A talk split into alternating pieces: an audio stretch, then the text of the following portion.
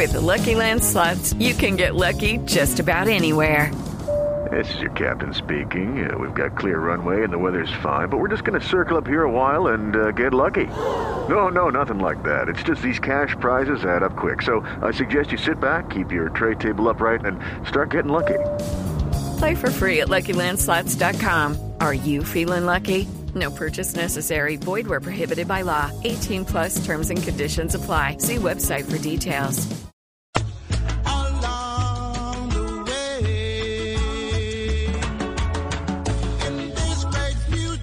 Manifestaciones que estamos viendo en Colombia empezaron en el 2019 y quizá el movimiento estudiantil ha sido uno de los ejes centrales de las marchas en nuestro país.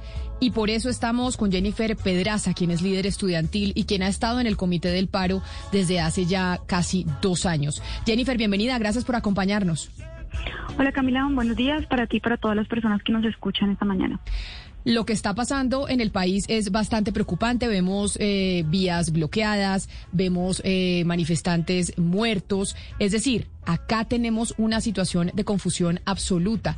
¿Ustedes tenían pensado que esto iba a salirse de las manos de esa manera o no, Jennifer, cuando estaban programando los paros que, como le digo, empezaron desde el 2019?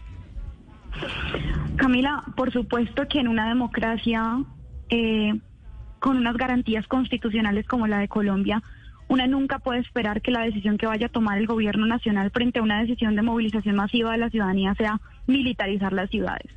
Eso es algo absolutamente eh, sorprendente y cada vez más indignante. Es decir, las cosas que vimos ayer en la noche en los múltiples videos de todas las regiones de Colombia en donde había excesos de la fuerza pública, mejor dicho, policías disparándole a la gente que iba caminando sobre la calle, es algo que definitivamente nadie se puede imaginar. Y por eso precisamente es que se ha despertado un rechazo internacional y un llamado internacional eh, y también nacional a que se garantice el derecho constitucional a la protesta pacífica como debe realizarse en general, pero es que para ser pero Jennifer, franca, yo, yo la entiendo y tiene usted toda la razón, pero tengo una consulta y es el derecho a la protesta pacífica, pero también lo que han reportado las autoridades y por eso los contactamos a ustedes es que hay bloqueos en las carreteras del país, es que no se está permitiendo el eh, tránsito de alimentos y empieza a haber desabastecimiento o incluso no se está permitiendo el tránsito de oxígeno para, ciento- para ciertos eh, centros urbanos. Entonces, la manifestación y cuando estaban en comité del paro, ¿esa era una de las estrategias que se estaba utilizando o esto ya dentro del comité del paro nadie responde? No, la, primero que todo, una de las formas de la manifestación eh, masiva también implica, por supuesto, salir a las calles. Y salir a las calles implica también bloquear. Ahorita ustedes hablaban de que hay una gente en Cali movilizándose, diciendo que quieren volver a las calles, o sea, defender el derecho, de volver a trabajar, lo, eh, lo que se considere el derecho constitucional a marchar y a protestar, aplica para todas las personas, independientemente yo de su posición política. Yo defiendo que esas personas puedan salir a marchar y si van a bloquear una vía en Cali, en donde sea, tienen el derecho a hacerlo, porque así está contemplado por la Constitución colombiana y así está contemplado también por las sentencias de la Corte Constitucional. Ahora, hay información muy diversa. Por el contrario, nosotros hemos visto que manifestantes, digamos, que se han puesto del lado, por ejemplo, de o que se ha entendido que es una prioridad tanto el paso de las ambulancias como los temas de salud. De hecho, fue el gobierno quien amenazó con no mandar vacunas a Cali porque había movilizaciones en ese momento. Entonces, yo no creo realmente que ese sea el factor común, pero si tú me permites insistir en lo que estaba, en, en lo que me preguntaste, señalando eh, o preguntándome sobre si nos sorprende o si nosotros esperábamos que esto fuera a pasar, pues francamente creo que acá es impresionante que hayamos durado 17 días para tumbar una reforma tributaria y que en esas manifestaciones desde el 28 de abril hasta ahora eso sí, eso a mí sí me llama muchísimo la atención. Haya habido más de 1.140 casos de exceso de la fuerza pública sobre las manifestaciones según, según Temblores ONG. Y si revisan el Twitter del Ministerio de Hacienda y si miran sus, del Ministerio de Hacienda, del Ministro de Defensa, perdón, y si miran sus declaraciones, todas sus declaraciones son solamente hablando sobre muchas otras cosas que no tienen nada que ver con las Pero, personas que han sido asesinadas y que hoy y una frialdad absoluta, falta de empatía con las personas que han salido a marchar y que han perdido seres queridos por excesos de la fuerza pública que han sido documentados de forma plural, no solamente por el Comité Nacional de Paro, porque este movimiento es muy diverso, recoge a múltiples sectores, por supuesto, eh, Pero, yo creo que Jennifer, es algo que nosotros no podemos aguantar. frente a la reforma tributaria, se, a- se manifestaba en un principio que la marcha, entre otras cosas, era para lograr que el gobierno retirara esa reforma tributaria.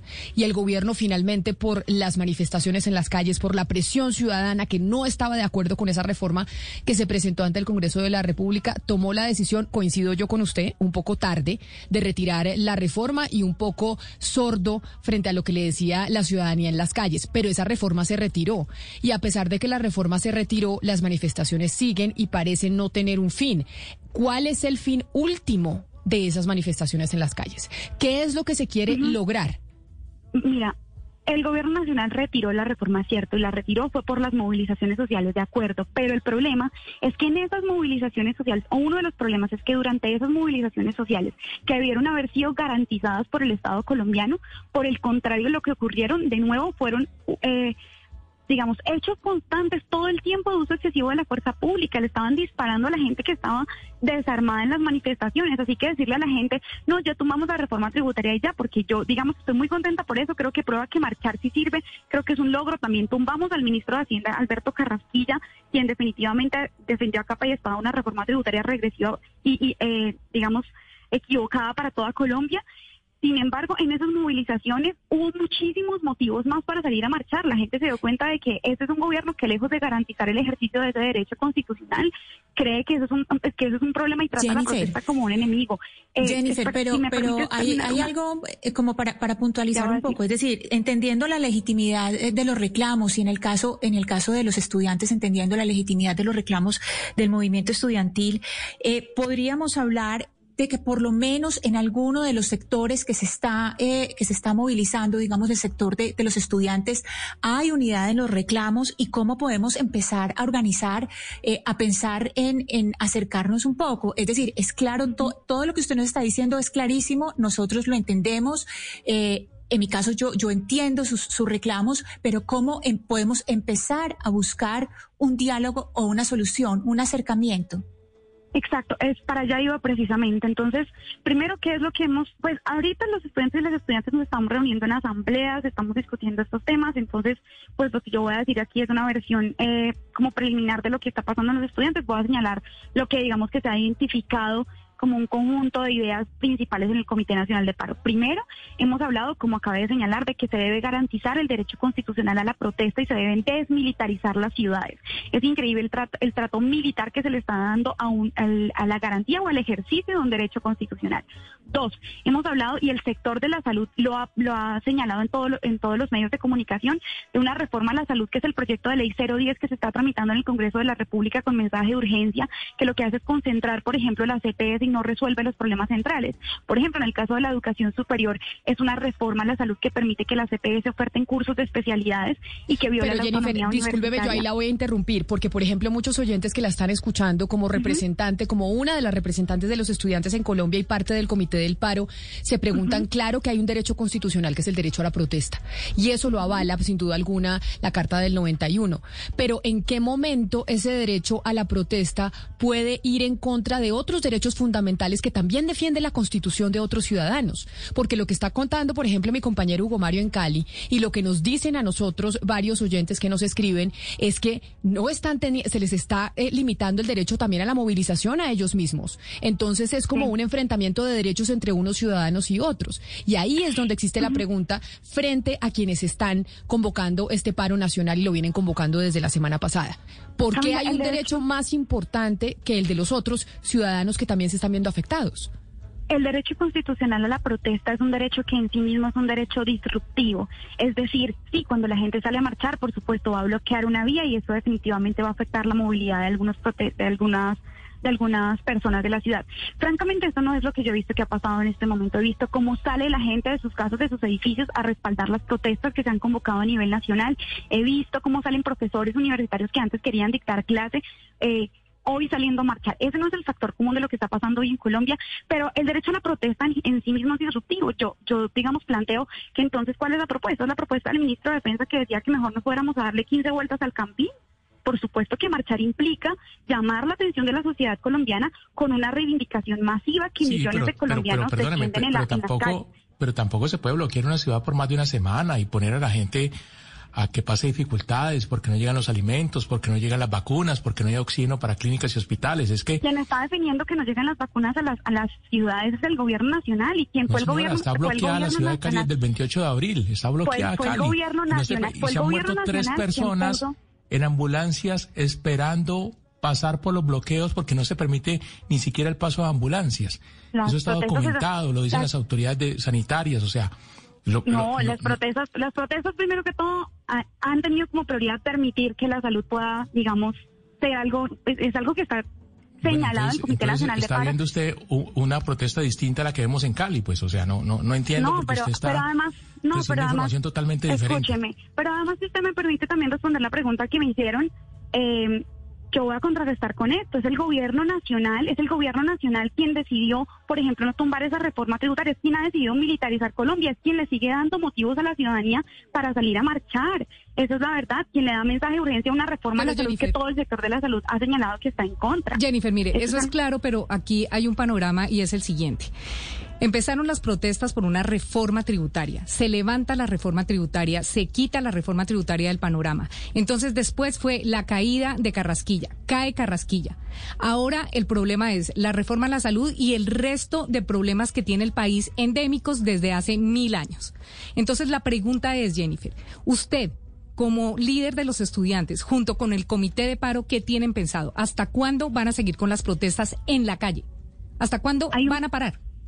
¿Cuándo, van a parar ustedes el paro? Porque el gobierno nacional ya acaba de decir, eso es lo que acaba de responderles. Primero, el gobierno nacional debe retirar el proyecto de ley 010 que está tramitando en este momento para hacer una reforma a la salud que es regresiva. Dos, el gobierno nacional debe desmilitarizar las ciudades. ¿Qué tan difícil es eso? ¿Qué tan difícil es decir esto cuando muchos de los alcaldes además han señalado que los mandos militares pasando por encima de ellos, que la policía ni siquiera está respetando las órdenes de los mandatarios elegidos en democracia? Que francamente eso es algo que yo nunca había visto. Pero entonces, Jennifer, los, los puntos para, para, para levantar el, el, paro son retirar ahora la reforma a la salud y desmilitarizar las ciudades. Esos son los dos puntos para que el paro se levante desde la vocería, por ejemplo, que tiene usted de los estudiantes y como miembro del comité del paro, que han sido parte de los que han convocado estas manifestaciones en las calles. Esos son los dos puntos para levantar el paro. El Comité Nacional de Paro además ha señalado y ha invitado al gobierno nacional a que se discuta y a que se negocien las exigencias que se hicieron en el marco de la pandemia desde el 2020, que son cosas tan sencillas como, por ejemplo, hablar de las condiciones laborales del, del sector de la salud. O sea, lo que estamos diciendo al gobierno nacional. Pero, pero, pero Jennifer, es que no, yo, yo la entiendo, yo la entiendo, pero la pregunta es ¿cuándo van a levantar el paro y cuáles son las exigencias? Porque no como le... me está escuchando porque la verdad, si, si me interrumpen a la mitad de cada respuesta es muy difícil poder completar una idea, la verdad. Claro, pero entonces díganos concretamente qué es, porque si no, lo que hay es una petición de 200 puntos que básicamente es refundar la patria y ahí sí levantamos el paro. No, Camila, eso no es así, porque el Comité Nacional de Paro construyó un punto que tiene un pliego que tiene 10 puntos de emergencia, 10 puntos de emergencia que el Gobierno Nacional nunca ha querido reconocer ni discutir. Y le acaba de decir esos tres puntos. E igualmente el Comité Nacional de Paro tendrá que reunirse y evaluarlo. O sea, este es un proceso que ha sido tan plural, es que es verdad que en las calles uno se encuentra personas que votaron por Duque y que hoy dice este gobierno no me representa. Nosotros realmente nos estamos esforzando por eh, intentar recoger todas esas reivindicaciones de la sociedad colombiana y pues plantearlas y evaluar momento a momento. Ustedes me dicen cuándo lo van a bajar, cuándo lo van a bajar, hasta cuándo va. Eso no lo defino, eso no lo defino solamente yo.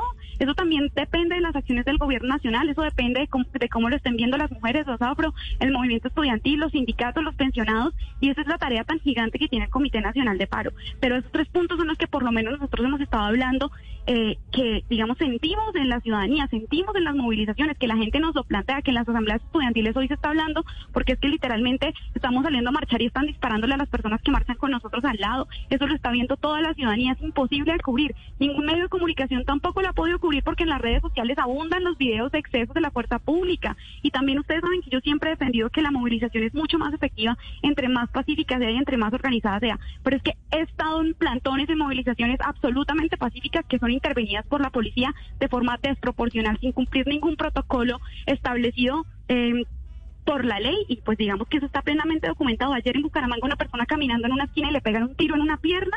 ¿Cómo esperan que la sociedad colombiana reaccione? Que digamos que mejor nos guardamos cuando este gobierno ha sido además antidemocrático, ni siquiera ha escuchado a todos los sectores, ni siquiera ha sido solamente la izquierda. Esto ha sido aquí múltiples sectores diciendo no podemos creer esto. Falcao, Carol G, J Balvin, ¿qué más necesitan? Pues precisamente, precisamente, Jennifer, como usted dice, acá no hay una única cabeza, acá son múltiples y entonces usted menciona que tiene que ser en el comité del paro que día a día se sientan a hablar, se sientan a discutir de cuándo se van a levantar las marchas y qué se necesita de parte del gobierno para que pueda haber una, que para que se finiquiten las manifestaciones y precisamente por eso vamos a hablar con diferentes miembros del comité del paro como usted, que es líder estudiantil. Jennifer Pedraza, mil gracias por haber estado aquí con nosotros. Muchas gracias, Camila, a ustedes por el espacio. Otro de, los, otro de los miembros del Comité del Paro es eh, Percy Oyola, que es presidente de la CGT, de la Confederación General de Trabajadores, y también nos acompaña esta hora. Señor Oyola, bienvenido. Muy buenos días. Eh, un saludo para Camila y para la audiencia que está en este momento en sintonía. Señor Oyola, en estos momentos le hago exactamente la misma pregunta que le hacía a Jennifer, líder estudiantil, pero ahora se lo hago a usted como miembro del Comité del Paro y como representante, entre otros, de una de las centrales obreras más importantes del país. ¿Qué se necesita para que se levante el paro?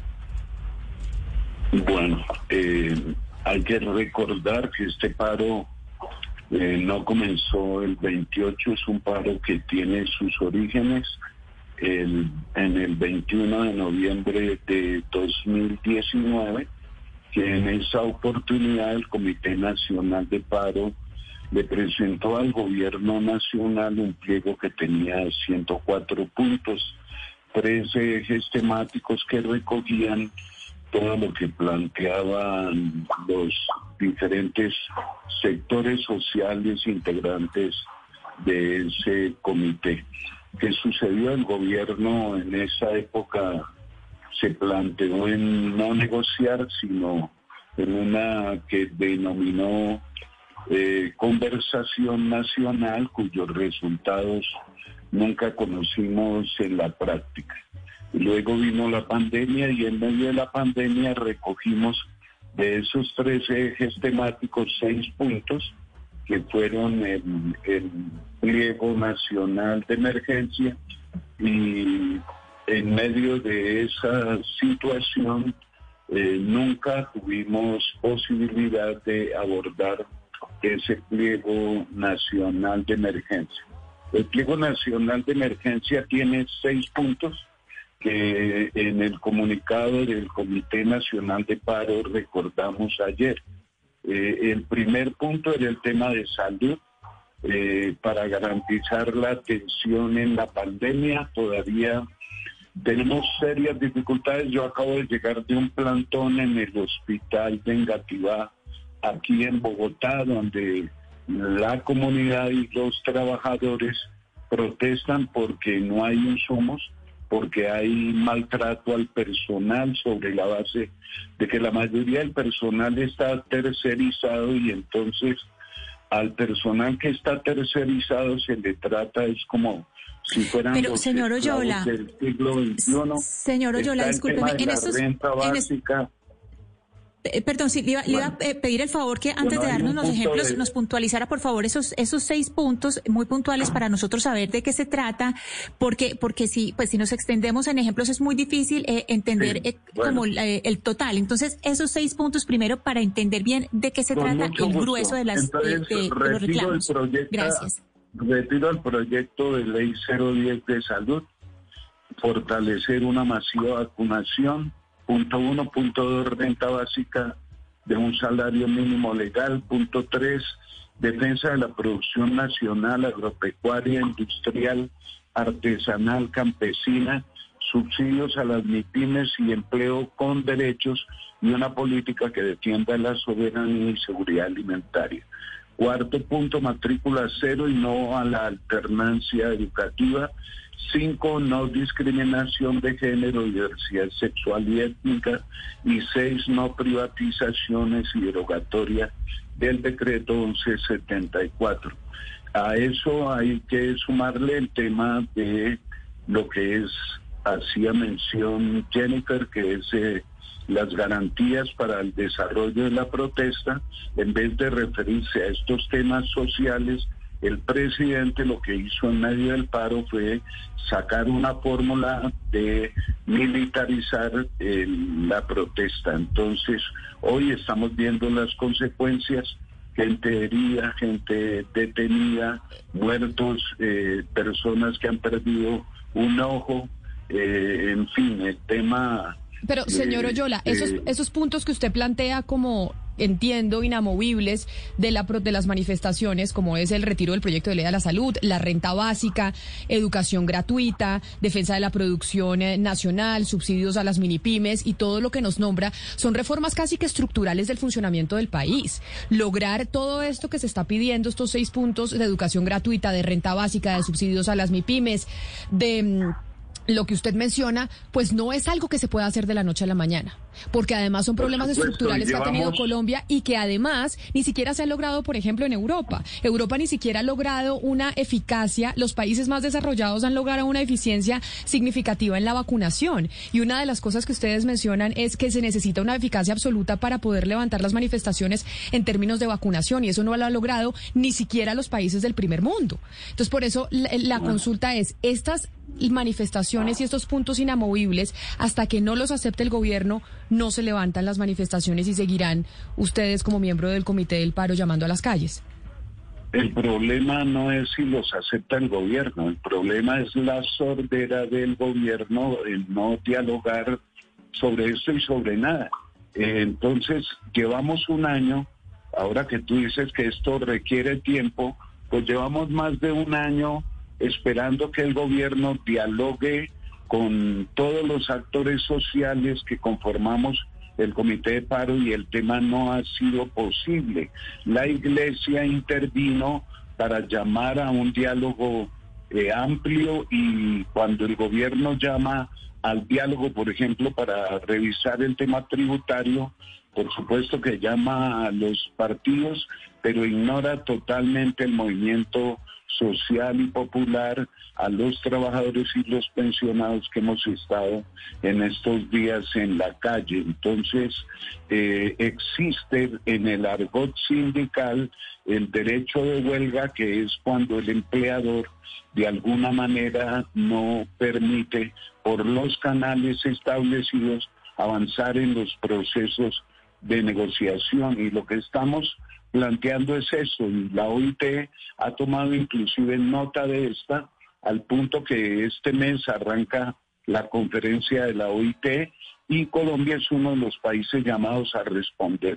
Por el tema de violar el convenio 144 de la OIT, que es el derecho de consulta, porque expidió unilateralmente un decreto como el 1174 que estamos pidiendo que sea derogado, por ejemplo. Entonces, aquí el tema fundamental se llama ausencia de diálogo y una fuerte presencia de represión que está mortificando no solamente a los trabajadores, sino a buena parte del pueblo colombiano que está afectado por las medidas que vienen sucediendo de tiempo atrás, todo el tema del desempleo que está impactando a mujeres y jóvenes que son también los que se están jugando la vida en las calles y por eso tenemos varios jóvenes muertos y otros que han perdido la vista en medio de este proceso de protestas. Pues es el señor Percio Oyola, presidente de la CGT, una de las centrales obreras del país. Señor Oyola, mil gracias por habernos atendido hoy aquí en los micrófonos de Mañanas Blue. A usted muchísimas gracias por la invitación y por el espacio. Antes de irnos a hablar con otro miembro del Comité del Paro, Ana Cristina, una de las frases importantes que dice el señor Oyola, y creo que puede ser la base de todo lo que estamos viviendo, es que no han tenido respuesta del Gobierno Nacional para sentarse a negociar. Yo creo que ellos plantean unos puntos y plantean unos puntos que en cualquier eh, teoría de resolución de conflictos, cada una de las partes llega con sus peticiones y se sienta un diálogo y empieza cada uno a ceder para llegar a un acuerdo. Y aquí lo que reclaman, entre otras, según le entiendo al señor Oyola, es que ni siquiera han tenido una posición de escucha por parte del gobierno desde el 2019. Ana Cristina. Sí, Camila, hay eh, seis eh, eh, propuestas que son las que ellos dicen básicamente de las que están pidiéndole al gobierno. En primer lugar está la vacunación masiva, segundo la renta básica. Yo lo entiendo. Lo que, lo, que me parece importante del señor Oyola es que diga que no los han escuchado. Es que básicamente lo que dice es, tenemos unos puntos, que, son unas peticiones muy importantes y, no importa lo que se vaya a llegar, pero, Camila, pero es que ni siquiera se han sentado con, lo que pasa, Camila, Lo que pasa, Camila, es que esta es la marca de Duque. Es que Duque no se sienta con el Congreso, no tiene soluciones políticas, no tiene política hacia el Congreso la va a tener hacia la gente. Es que ese es el gran problema de Iván Duque. Es que Iván Duque no, no sabe manejar la política, no tiene dominio de lo que es la política. Y la política es en esencia lo que usted está diciendo. Son mecanismos de concertación porque esta es una democracia. Claro, y la democracia lo que no hace es dialogar y concertar. Claro, pero si usted mira, en 2019 se sentaron en una mesa y conversaron con los promotores del paro en ese momento en noviembre. Yo recuerdo que se sentaron estos estudiantes, que se sentaron los, las centrales obreras y se sentaron todos a dialogar. Entonces la pregunta es,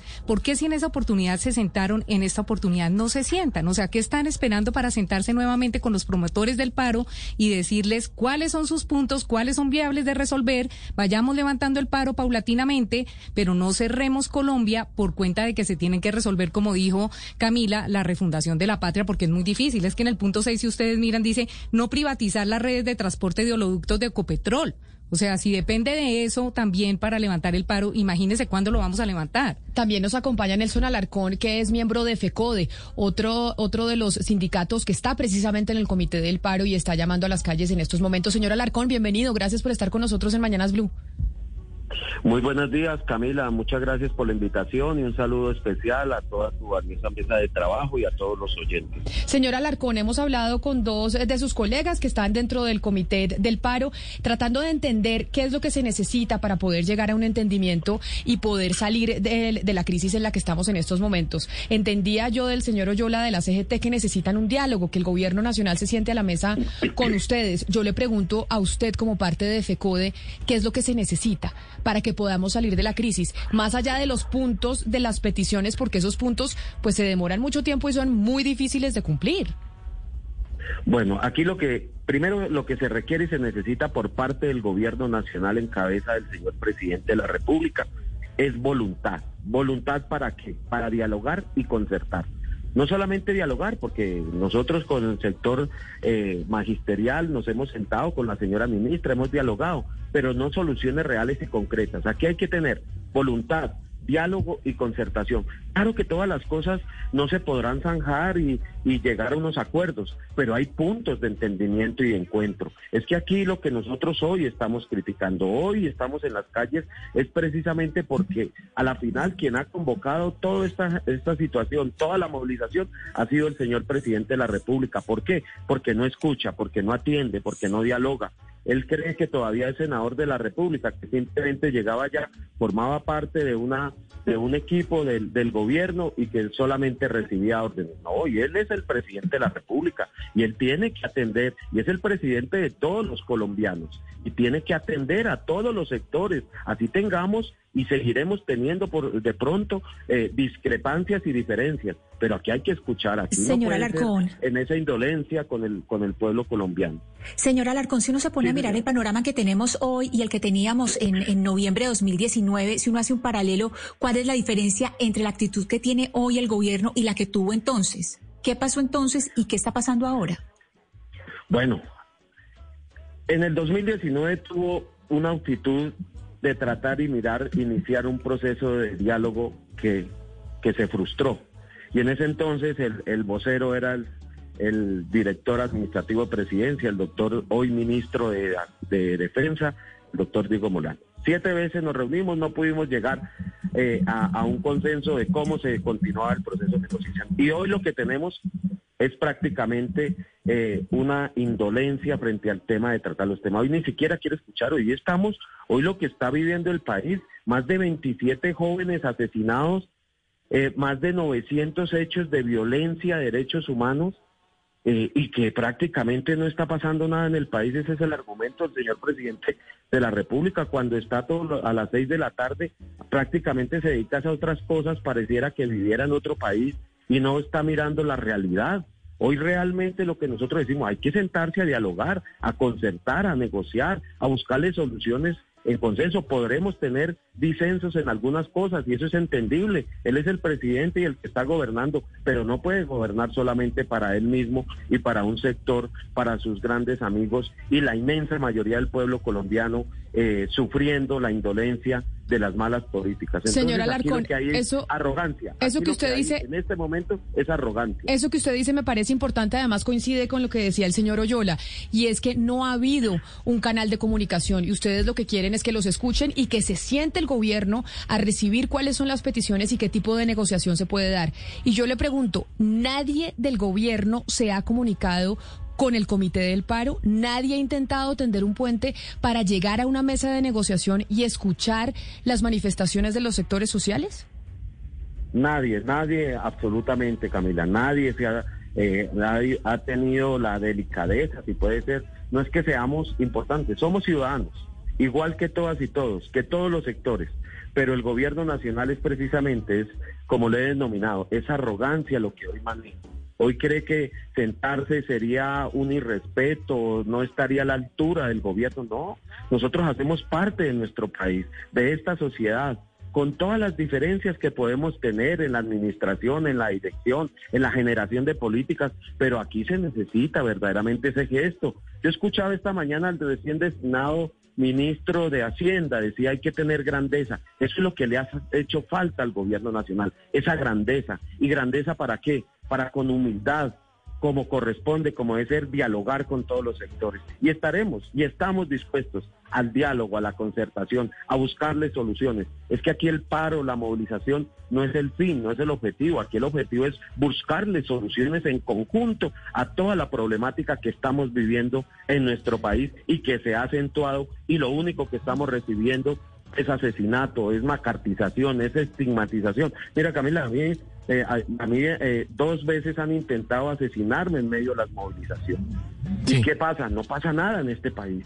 No pasa nada. Los jóvenes nos los están asesinando. Es que lo que está pasando en varias partes del país, 27 jóvenes es nuestro reporte oficial, asesinados y no pasa nada en este país. Todos los heridos, todos los desaparecidos. No, así no es. Así no se maneja un país. Sí, estamos de acuerdo. Usted dice el gobierno es un gobierno arrogante, al gobierno, el gobierno le falta humildad y tal vez tenga la razón. Yo estoy de acuerdo con usted. Pero también FECODE no es un sindicato arrogante que le falta humildad porque todo el tiempo está suspendiendo las clases a los niños más pobres del país, los niños que van a la escuela pública. ¿Por qué tanta parálisis por todo? Porque ahora, eh, en medio de la pandemia, no han querido ni siquiera entrar en alternancia. Eh, ¿No es también un sindicato arrogante y ¿Y falta humildad? Nosotros tenemos toda la humildad y eso es lo que transmitimos y enseñamos. Una cosa es ser humilde y otra cosa es uno dejar que le impongan las cosas y que pasen por encima de los derechos de los jóvenes, de los niños, de los maestros y maestros. Nosotros aquí, y vuelvo a ser reiterativo, nosotros queremos volver, nosotros queremos regresar, nosotros somos los más interesados en volver al aula de clase. Hoy nuestros jóvenes y nuestros niños se están viendo afectados. Se acá se ha vuelto un pecado de nosotros exigir condiciones mínimas. Mire un dato, hoy eh, ni siquiera han sido capaces la inmensa mayoría de las entidades territoriales de invertir los pocos recursos que le giraron. Ni siquiera han sido capaces, ni siquiera los han incorporado al presupuesto del departamento o del municipio, de acuerdo a la, a la situación de cada entidad territorial. Miremos, por ejemplo, eh, en Magdalena, en Guaviare, en Bichada, en Guainía, en Amazonas, donde no han sido capaces los gobiernos regionales de incorporar esos recursos para iniciar adecuar las instituciones educativas. Entonces no hay derecho, nosotros queremos volver. Nosotros tenemos propuestas, le hemos presentado cinco propuestas al gobierno nacional. ¿Y, y saben cuál es la respuesta? Silencio total. No nos dicen Señora Alarcón, pero, pero, pero hablemos de las regiones. Usted nos, usted nos está, está, hablando en este momento de las regiones y de los problemas que nosotros entendemos, los problemas que usted está reclamando.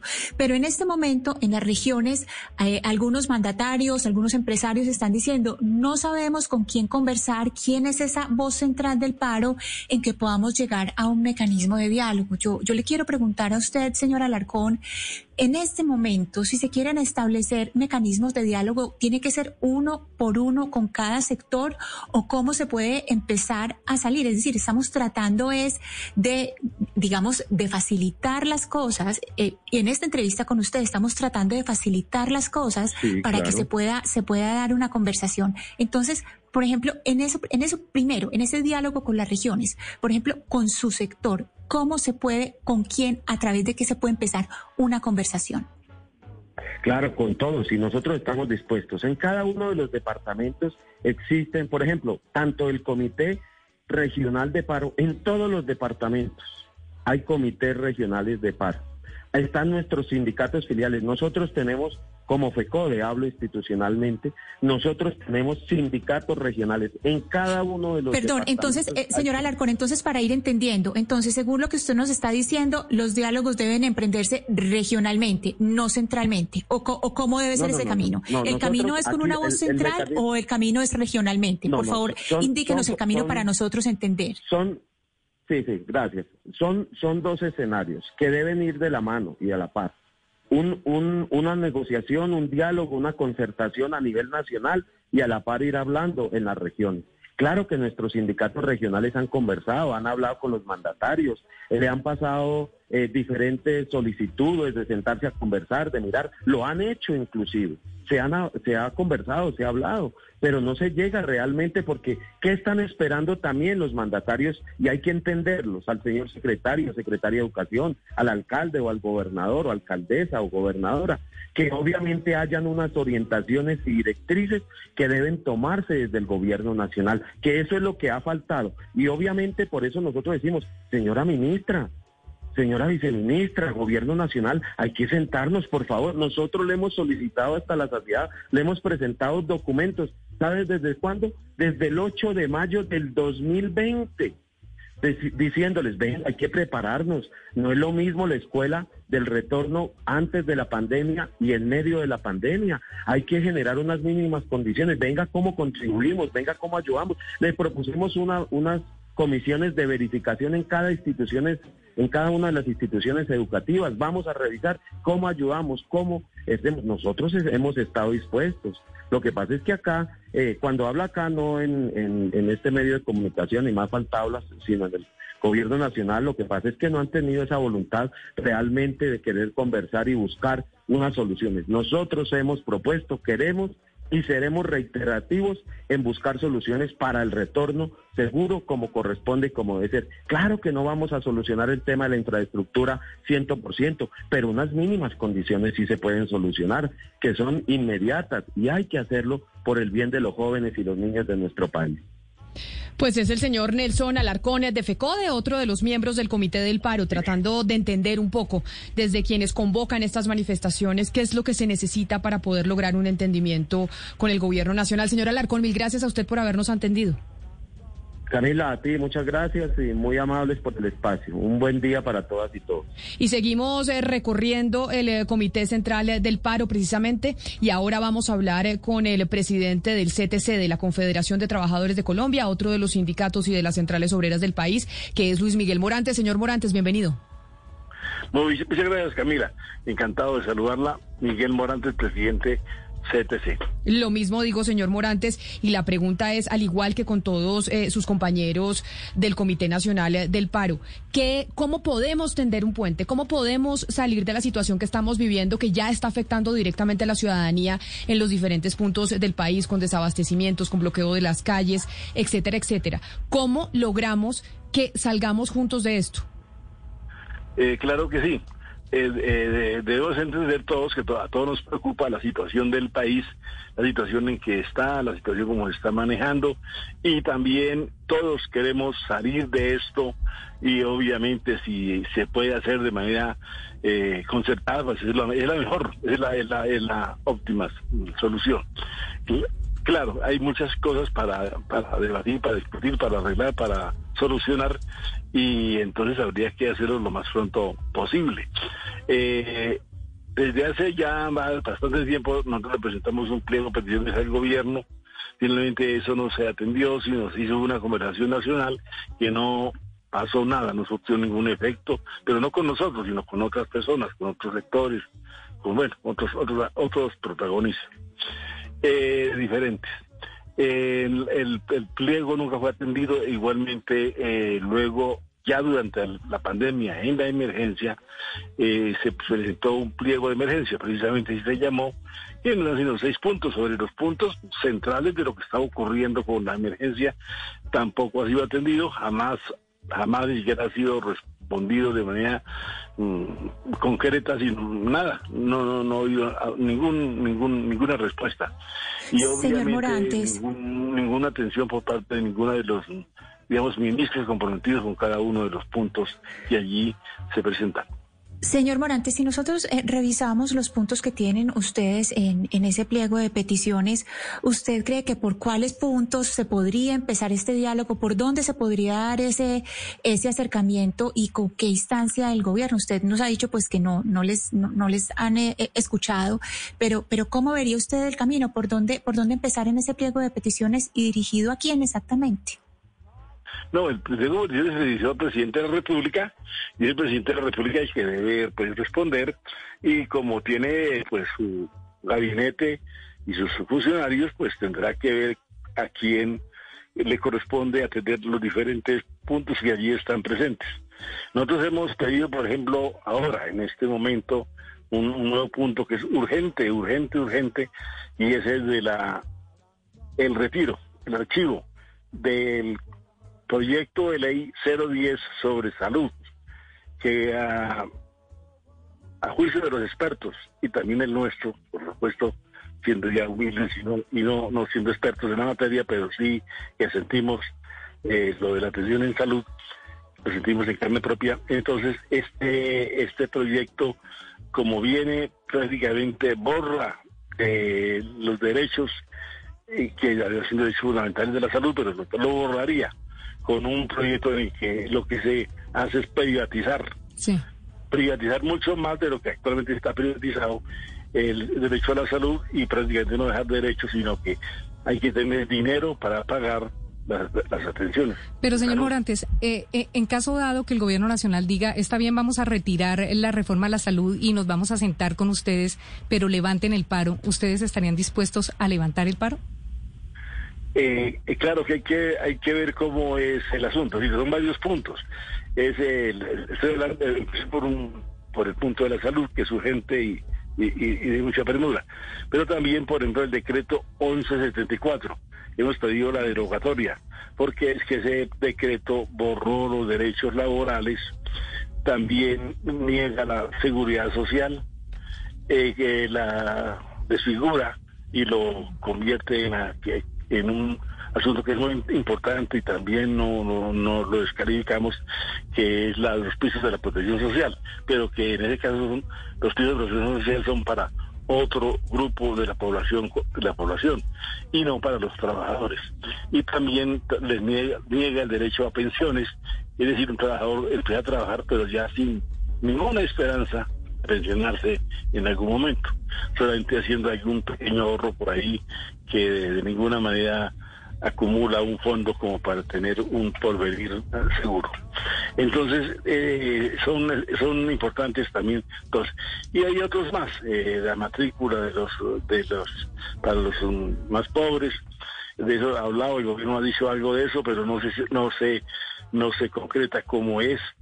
Eh, el, la, protección de la, de la producción nacional agropecuaria, industrial y demás, porque es que ahí también hay, hay problemas. No, sino unos seis o siete puntos, ocho puntos que podría asumirse. Y una vez se, se asuma, pues el comando de paro que estará en la negociación obviamente los representantes, eh, de, tomar, tomar determinaciones. Yo no le puedo decir a usted si yo lo hago de una vez, que eso no lo podemos decir, es un asunto colectivo y, y todas las decisiones son en colectivo. Claro, y precisamente... Es, es, es, el asunto es que, que hay que eh, escuchar voces en que haya algún camino de solución. Porque aquí no escuchamos ningún camino de solución. Pues precisamente como es una decisión colectiva y son varios los miembros del Comité del Paro, es que estamos hablando con las diferentes voces. Señor Morantes, presidente del CTC, gracias por habernos atendido. Con el mayor gusto, ahí estaremos atentos y ténganlo por seguro que si eh, se llega a un acuerdo eh, nacional sobre este asunto, seguramente el país se enrumbará por el lado correcto. Y por democracia, sobre todo, sobre todo que sea de verdad una expresión de democracia. Y por último, eh, gracias, señor Morantes. Por último, nos vamos a la CUT, otra de las centrales obreras, miembros del Comité del Paro, a hablar con el señor Diógenes Orjuela. Señor Orjuela, bienvenido. Muy buenos días, Camila, para usted y toda la amable audiencia. Escuchando las diferentes voces de los miembros del Comité del Paro, que son los que han llamado a las manifestaciones para que el gobierno nacional eh, pues escuche y tienda unos puentes de diálogo. Pero en estos momentos, viendo la situación eh, del país, señor Orjuela, ¿cómo hacemos desde la CUT? ¿Cuál es la propuesta que tienen para que podamos levantar las manifestaciones y dejemos de vivir lo que se está viendo, por ejemplo, en Cali, que nos tiene supremamente preocupados con el desabastecimiento, con la violencia? En las calles de parte y parte. Lo, que ha enardecido más y ha aumentado la participación de los colombianos en todas las ciudades del país es la barbarie que el gobierno ha desatado contra las movilizaciones pacíficas que se plantearon y se desarrollaron desde el pasado, desde el pasado de 28 de abril. Esa, esa actitud, ese comportamiento absolutamente equivocado del gobierno de creer de que a punta de represión y violación de los derechos humanos, como lo vienen haciendo, eh, la, la, gente se iba a cobardar y no iba a seguir expresando su, su opinión, es equivocada. Y entre más se ha profundizado esta barbarie, más gente va a estar saliendo en todo el país. Entonces, lo primero que debe, el primer mensaje que debe darle el gobierno al país es cesar en esa desmilitarización porque las movilizaciones que están haciendo los colombianos arrancaron siendo pacíficas y en muchos sectores ha habido una reacción de la población a las agresiones que ha venido haciendo la fuerza pública. Y como digamos que ese ese primer eh, punto, sí, todos, absolutamente todos los entrevistados de esta mañana han estado de acuerdo en ese primer punto, que es la desmilitarización, eh, señor Orjuela, pero hace unos minutos la procuradora Margarita Cabello se ofreció como mediadora eh, entre los manifestantes y el gobierno. Y yo le quiero preguntar a usted si ustedes, por ejemplo, aceptarían esa mediación de la procuradora y si no, pues a quién se le ocurre, qué nombre se le Hello, it is Ryan, and we could all use an extra bright spot in our day, couldn't we? Just to make up for things like sitting in traffic, doing the dishes, counting your steps, you know, all the mundane stuff. That is why I'm such a big fan of Chumba Casino. Chumba Casino has all your favorite social casino style games that you can play for free anytime, anywhere with daily bonuses. That should brighten your day a little. Actually, a lot. So sign up now at chumbacasino.com. That's ChumbaCasino.com. No purchase necessary. VGW. Void were prohibited by law. See terms and conditions. 18 plus.